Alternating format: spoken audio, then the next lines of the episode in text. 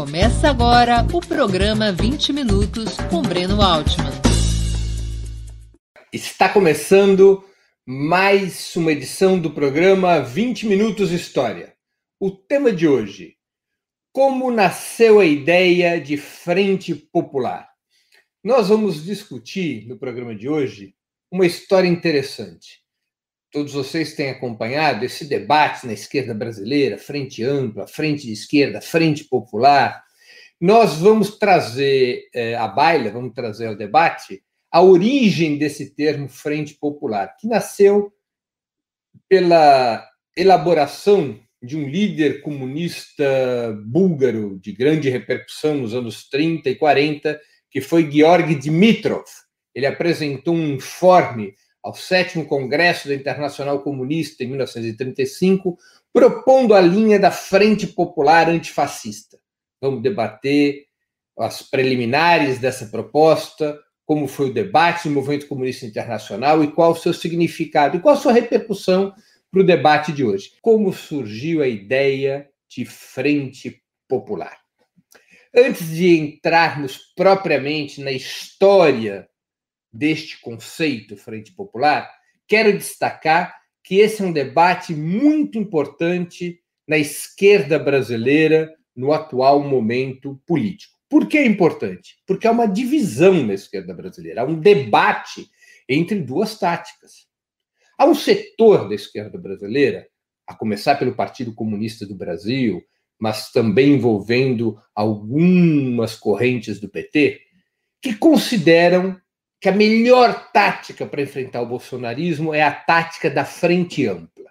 O que, que seria a frente ampla? Uma aliança das forças de esquerda, da centro-esquerda e também partidos e lideranças da direita neoliberal que estão na oposição ao Bolsonaro.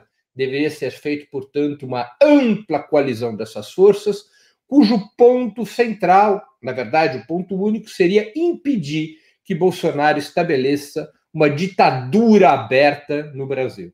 Para poder fazer esta aliança ampla, é preciso deixar de fora, por exemplo, a crítica ao neoliberalismo, a crítica à Lava Jato, o fora Bolsonaro, porque os setores de direita que estão em oposição ao Bolsonaro não concordam com essas bandeiras. Então, esta é uma tática: ampliar o máximo possível a frente para impedir que Bolsonaro estabeleça uma ditadura. É uma política defendida por aqueles que consideram que a esquerda não tem força para sozinha fazer oposição ao Bolsonaro, que é necessário se aliar à chamada oposição liberal a Bolsonaro. Há outros setores, particularmente a direção do PT, Lula, Dilma, que defendem uma outra tática, a tática da frente popular ou frente de esquerda, o que dá no mesmo. A ideia dessa frente é unificar os partidos de esquerda, os movimentos sociais e os sindicatos para fazer oposição ao Bolsonaro a partir de uma palavra de ordem clara, que é o fora Bolsonaro, e de um programa de ruptura com o neoliberalismo. Um programa que, ao fazer oposição ao Bolsonaro, também se opõe aos interesses econômicos que ele representa. Portanto, seria uma aliança do campo de esquerda, uma aliança do campo popular. Por isso, essa denominação, Frente Popular. Eventualmente, a Frente Popular poderia fazer alianças com setores outros que estivessem de acordo com um objetivo bem específico, que é o fora Bolsonaro, o impeachment do Bolsonaro, a antecipação das eleições presidenciais, a anulação das, farsa, das farsas judiciais contra Lula. Sem esse objetivo claro, não faz sentido construir uma aliança, não é? Uma aliança mais ampla do que o campo de esquerda. Só faz sentido se a meta for clara. E a única meta clara de defesa da democracia seria o fora Bolsonaro, para aqueles que defendem a tática de frente popular. Esse debate, porém, não é novo na história da esquerda. É um debate que reporta os anos 30. Só que nos anos 30 era outra discussão. O movimento comunista internacional vinha de uma situação complexa, que era a ascensão do nazismo na Alemanha em 1933. Uma das razões que tornou possível a ascensão do nazismo, a ascensão de Hitler, foi a profunda divisão dentro do movimento operário entre as correntes reformistas, vinculados à social-democracia, e as correntes revolucionárias, vinculadas ao Partido Comunista da Alemanha. Havia uma duríssima divisão entre esses dois setores. E por conta desta divisão, a ascensão do nazismo foi facilitada. O que, que ocorreu detalhadamente? A social-democracia alemã, desde o final da Primeira Guerra, compunha aquilo que a história passou a chamar de República de Weimar. Na verdade, o primeiro governo do pós-guerra, do pós-Primeira Guerra na Alemanha, foi dirigido pela social-democracia. Aliás, foi o governo, com Scheidmann e Noske, responsável pelo assassinato de Rosa Luxemburgo e Karl Liebknecht, do grupo Spartacus, que foi um dos grupos que logo em seguida daria origem à fundação do Partido Comunista da Alemanha. A social-democracia alemã assumiu a direção do Estado burguês e tratou de reorganizá-lo. Como uma das tarefas na reorganização do Estado burguês, que uma das tarefas que estava nas mãos da social-democracia, veio a repressão contra os revolucionários, a repressão contra o grupo Espartaco e o assassinato de Rosa Luxemburgo e Karl Liebknecht em 1919. A social-democracia esteve presente na República de Weimar durante todos os anos 20 e participou da coalizão de Weimar, que em 1932 elegeu como presidente da Alemanha Hindenburg, um militar reacionário, mas de grande prestígio nas Forças Armadas e entre os conservadores da Alemanha. A social-democracia alemã, o SPD, não apenas deixou de lançar candidato às eleições presidenciais de 1932, como apoiou Hindenburg contra Ernest Thälmann, o candidato do Partido Comunista. Hindenburg foi eleito no segundo turno. E ao ser eleito no segundo turno, em 1933, Hindenburg indica Adolf Hitler para primeiro-ministro da Alemanha, para chanceler da Alemanha, que é o nome que na Alemanha se dá ao cargo de primeiro-ministro, abrindo as portas para a ditadura nazista. A social-democracia participava, da coalizão de Weimar, recapitulando, a coalizão de Weimar elege Hindenburg em 32, Hindenburg indica Hitler para chanceler da Alemanha. É evidente que essa atitude da social-democracia provocaria uma grande tensão com o Partido Comunista, dividindo o movimento operário e, repito, facilitando a ascensão do nazismo. Foi uma situação muito delicada, que leva os comunistas, não apenas na Alemanha, mas em toda a Europa, a desenvolver uma linha bastante sectária em relação à social-democracia. Essa linha tinha sido plasmada, tinha sido consolidada até um pouco antes, em 1928, em função da atitude da social-democracia alemã e da social-democracia em outros países de aliança com a burguesia contra os comunistas, de aliança com a burguesia contra os movimentos revolucionários. No sexto Congresso Internacional Comunista, que era sediado em Moscou, a linha que prevalece foi de considerar os sociais-democratas como aliados objetivos do nazismo se passou a chamá-los de sociais fascistas, para identificar que a social-democracia estava assim com o fascismo, com o nazismo, por toda a Europa. E passa a se considerar que os sociais fascistas, a social-democracia, era inimiga dos comunistas, deveria ser combatida tal e qual se combatia os fascistas. E se desenvolve também nessa linha do Sexto Congresso Internacional Comunista aquilo que passou a ser conhecido como a política de classe contra classe. Ou seja, diante de uma situação é, em que o fascismo reagrupava a burguesia ao redor da sua orientação, atraindo inclusive um setor reformista do movimento operário, a política que os comunistas deveriam seguir era de um embate contra o conjunto da burguesia, contra esse bloco burguês no qual estavam os próprios sociais-democratas. considerando, essa era a análise desse congresso, em parte ela era correta, de que a crise do capitalismo era inevitável, ela viria a ocorrer em 1929, e que esta crise do capitalismo permitiria aos comunistas conquistar a maioria na classe trabalhadora, isolar os reformistas que se aliavam à burguesia, no caso a social-democracia, e realizar a revolução proletária contra esse bloco conservador burguês que paulatinamente se alinhava ao redor do fascismo. Essa linha, no entanto, não foi bem sucedida. Em particular, na Alemanha, ela mostrou sua fragilidade. Foi uma linha que acabou levando ao aprofundamento da divisão no movimento operário e, portanto, facilitou a ascensão de Hitler. É? Facilitou a ascensão de Hitler, além de não ter tido sucesso nos outros países. A crise mundial do capitalismo de fato ocorre em 1929, ela seria extensa, entraria pelos anos 30, mas não criou as condições para os comunistas terem maioria na classe trabalhadora. Ao contrário, os comunistas, com uma linha sectária, não conseguiam dialogar com os trabalhadores, que eram votantes ou apoiadores dos partidos sociais-democratas e socialistas. Os comunistas ficaram, como a gente diria hoje, fechados numa bolha.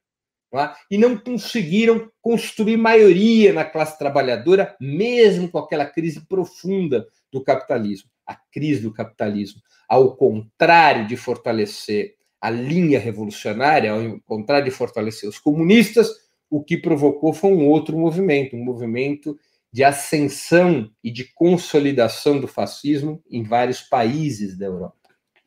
Diante deste quadro, das dificuldades evidentes da linha política do sexto Congresso Internacional Comunista, o búlgaro Georg Dmitrov que era o secretário-geral da Internacional Comunista, propõe uma mudança da tática do Partido Mundial dos Comunistas, que era o Comintern, a Terceira Internacional. Uma mudança profunda da tática. Essa tática, essa mudança da tática começa a ser discutida em 1934 e é consolidada no sétimo Congresso da Internacional Comunista em 1935. O que propunha Georg Dimitrov? E Dimitrov tinha muito prestígio. Apesar de ser dirigente comunista de um país relativamente pequeno, Dimitrov tinha sobre si a fama de um herói, porque Dimitrov tinha sido preso na Alemanha nazista em 1933, julgado em Leipzig pelo famoso incêndio do Reichstag, tinha feito sua própria defesa, tinha sido absolvido e estudado para a União Soviética. Dimitrov tinha tanto prestígio internacional que até mesmo jornais pró-imperialistas, até mesmo jornais pró-capitalistas, ficou famoso um jornal de Milwaukee, nos Estados Unidos, que disse: nenhuma voz é tão legítima no combate ao nazismo quanto a de Georg Dimitrov, o herói de Leipzig, por conta da defesa, da autodefesa que, que Dimitrov havia feito nos tribunais nazistas, sendo absolvido pelo incêndio do Reichstag e por ter feito uma defesa baseada na denúncia da manipulação que Hitler e seus sequazes tinham feito sobre aquele episódio. Pois bem, com todo esse prestígio e apoiado por Stalin, na época o grande dirigente da União Soviética, Dimitrov propõe a linha da Frente Popular. Qual era o problema político que Dimitrov queria resolver? A divisão entre reformistas e revolucionários. Ele propunha a Frente Popular basicamente como a reunificação para enfrentar o fascismo entre os comunistas e a social-democracia. Ele propunha um pacto de unidade entre as duas correntes do movimento operário, cindidas desde os anos 10, para que juntas estabelecessem um programa comum para enfrentar o fascismo. Esse era o principal objetivo da Frente Popular. Basta ler o informe de Dimitrov ao sétimo Congresso, basta ler as resoluções do sétimo Congresso da Internacional Comunista. Dimitrov considerava que o fascismo era a ditadura aberta do capital financeiro, a ditadura aberta e terrorista do capital financeiro. E que o fascismo, para ser combatido, tinha que ser enfrentado pelo que ele representava na reestruturação política do Estado e o que ele representava em termos de interesses econômicos monopolistas. Portanto, o programa da Frente Popular não era apenas um programa de restauração da democracia liberal.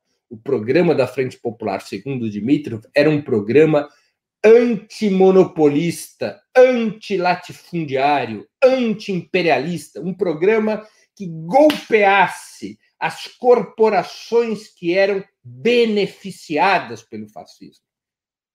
Dimitrov propunha como, um, como programa da Frente Popular amplas nacionalizações, defesa dos direitos dos trabalhadores, construção de serviços públicos universais, reforma agrária e assim por diante. Não era um programa propriamente socialista, mas era um programa contra os monopólios que eram representados pelo regime político fascista. Para Dimitrov para a Terceira Internacional, era indissociável a luta política democrática contra o fascismo da luta contra os monopólios, da luta contra os interesses econômicos representados pelo fascismo.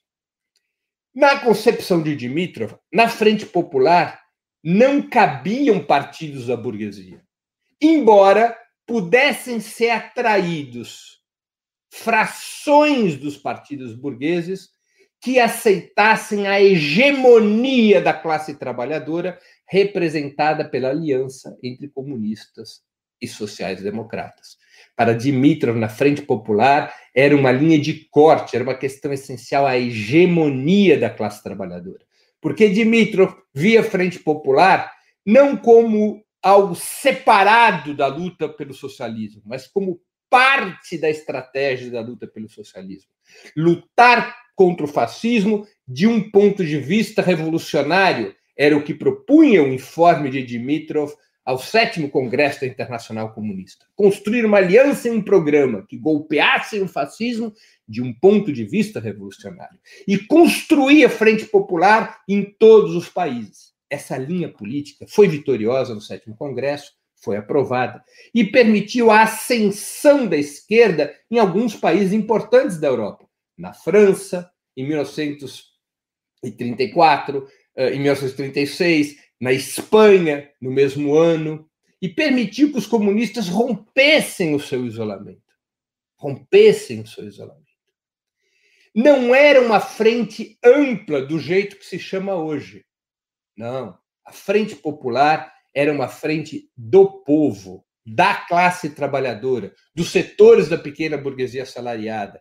Era uma frente cujo programa golpeava os interesses econômicos representados pelo fascismo e era concebida essa luta contra o fascismo como uma estratégia de acumulação de forças para a revolução socialista. Tanto é assim que o governo da Frente Popular na Espanha, o governo republicano, liderado pelo PSOE, pelo Partido Socialista Operário Espanhol, Largo Cavalheiro no primeiro momento, depois outros dirigentes do PSOE, esse governo tinha um programa econômico avançado de nacionalizações, de reforma agrária, e por isso mesmo a burguesia espanhola reage com um golpe de Estado em 1936, um golpe de Estado militar, liderado por Francisco Franco, dando origem à famosa guerra civil entre republicanos e nacionalistas, entre republicanos e franquistas, que terminou com a vitória dos franquistas em 1939.